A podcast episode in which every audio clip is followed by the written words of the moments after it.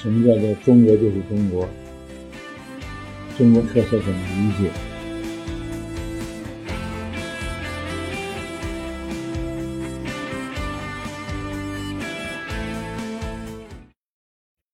那大农场农业进一步在金融资本成为主导力量的八十年代，也就是说新自由主义配合着金融资本主导全球化的新时代问世以后，大农场农业就和跨国公司的大资本结合了。那今天大家知道的所谓世界最大的农业公司啊，像加吉啊，像什么 A、B、C、D，可以可以网上很容易查得到。那这四大农业公司呢，基本上都是。在金融资本的领域中，嗯，做交易，比如说粮食期货、大豆期货，那这些都属于这个跨国资本在这些资本市场上去做多空交易的这样的领域。那它的收益呢，主要来源于这些多空交易的领域中的收益。那和它这个收益有关的是货币量的大小。举个例子啊，二零零八年美国遭遇了华尔街金融海啸，奥巴马当时采取的对策叫做超级量化宽松，也叫做今天呢后来被特朗普呢就变成叫无底线量化宽松，实际上就是设立零利率，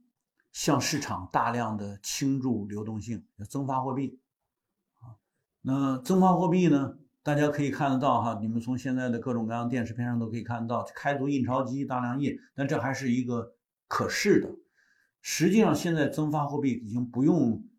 那么硬了，因为 e-money 就是电子货币嘛，可以用电脑把它创造出来。其实货币呢，无外乎就是一定的强权派生的信用。所以现在呢，就是当奥巴马政府应对他的金融海啸。大量增发货币的时候，它增发了四万亿，三万九千多亿。那这个增发出的货币呢，就被跨国公司，因为它主要是要救助金融嘛，那就在金融市场上的主要是跨国公司得到了这个大量增发的货币，嗯，拿出来干嘛了呢？百分之六十以上进入了国际市场，其中有相当一部分进入了粮食期货，就导致粮食价格翻倍。我为什么刚才特别强调？小麦是殖民文化的产物，是因为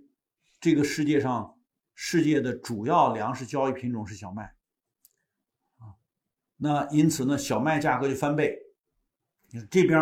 美国人解决他的华尔街金融海啸，大量印钞，百分之六十以上进入国际市场，进入国际市场的一部分进入到小麦市场，小麦市场价格翻倍，那一年就造成了原来靠吃小麦进口小麦。啊，来维持生存的国家出现了严重的饥荒，那一年叫做三十八个饥饿国家产生。那世界农业的格局并不是被农业所左右的，而是被金融资本所左右的。这三十八个饥饿国家主要是进口小麦的国家。那这些国家为什么叫进口小麦呢？比如埃及，对吧？接着就发生了埃及解放广场的那个。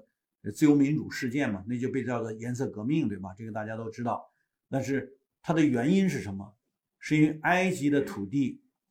被跨国公司拿来做棉花。我们谁都知道，埃及的长绒棉是世界最好的，所以埃及的土地呢，就主要用来做经济作物，种棉花。那棉花就成了埃及的出口，对吧？但是棉花价格没涨，它不种粮食，不种小麦了，对吧？那它要进口小麦，所以埃及的主食一半以上小麦，一半以上是靠进口的，也就意味着它的主食的进口依存度，或者叫做贸易依存度，叫 foreign trade dependence 高达百分之五十以上。那当价格翻倍的时候，那就意味着它必须支付更大规模的外汇才能进口小麦，才能用于本国的消费。但是没有那么多的外汇，于是埃及就陷入饥饿。陷入饥饿的首先什么人？就是那些在贫民窟的没钱的人。嗯，当一个饼翻倍了价格，那他就得减他的他的啊家庭消费。所以这时候呢，当然也有人这么说，我也不太了解。就是有人如果要是以 NGO 的名义在解放广场上给你发那个挨斤叫馕，跟我们新疆的叫法一样，发那个面饼啊，那大家就来了，就可以短期内聚集多少万人上广场。并不是贫民窟的人都反什么埃及的哪个什么政治家，而是没吃的。所以你们看，整个北非几乎都是一个接一个，因为它基基本上都是靠进口小麦来维持生存的。于是说这一带就变成了所谓颜色革命带，这同时也是饥饿饥饿带，就是它进口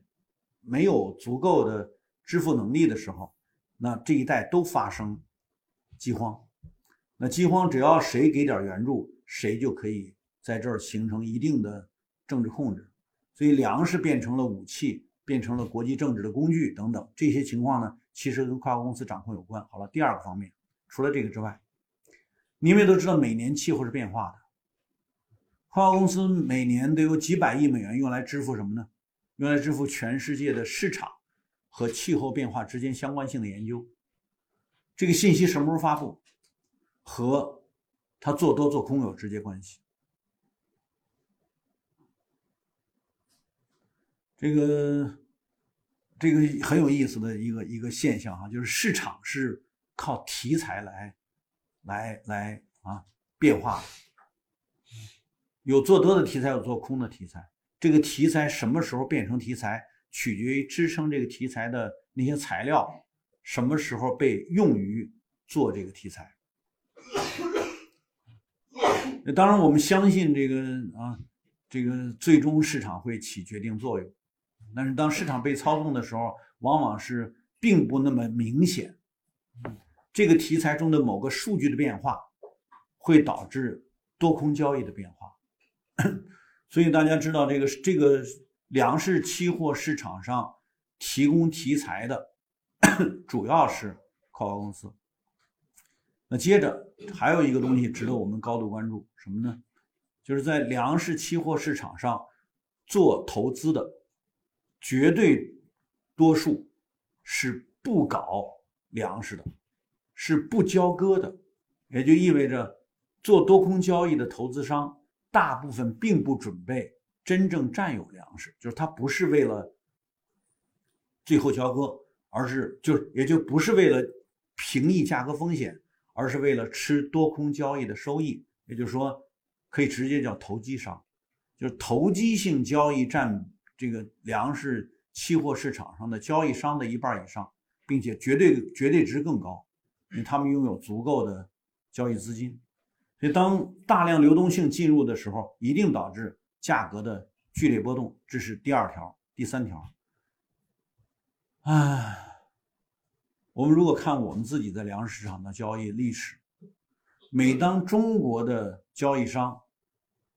进入芝加哥。准备做交易的时候，往往是粮食期货交易的价格波动明显上扬的时候。这第三个观点就注意哈，也就是说，都知道我们是进口粮食，你什么时候来，这个是公开的，那你来基本上都是吃进高价粮。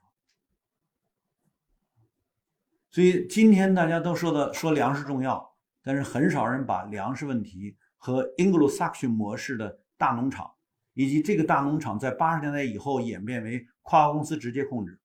啊，跨国公司直接控制又跟金融资本阶段的全球化有直接关系。我们很少有人把农业问题和金融资本主导全球化做联系、做相关性分析。当年我带着团队做这个研究的时候，就二零零八年那次粮食危机之后。我当时就说，怎么会突然出现三十八个饥饿国家？这些国家并不是没有农业条件，而且二零零五年我们当时拿到的一份材料，就是 FAO 世界粮农组织，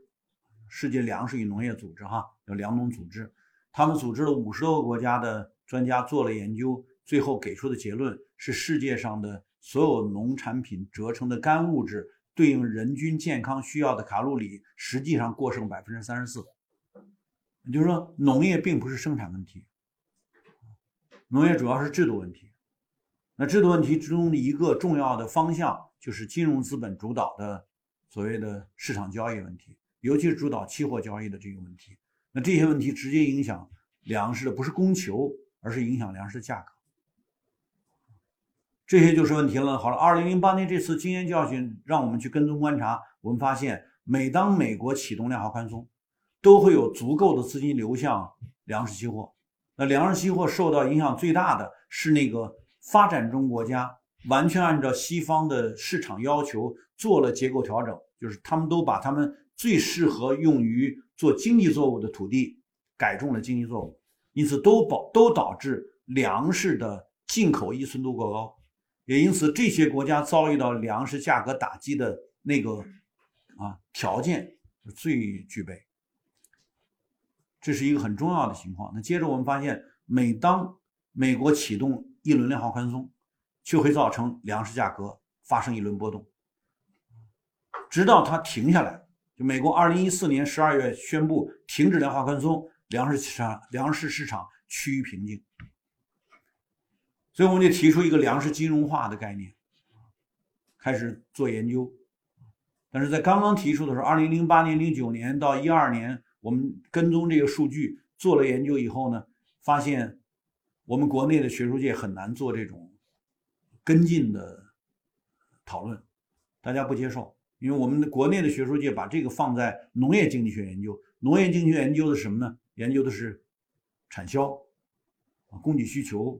嗯，几乎没有哪个农业经济学家愿意研究金融、研究期货。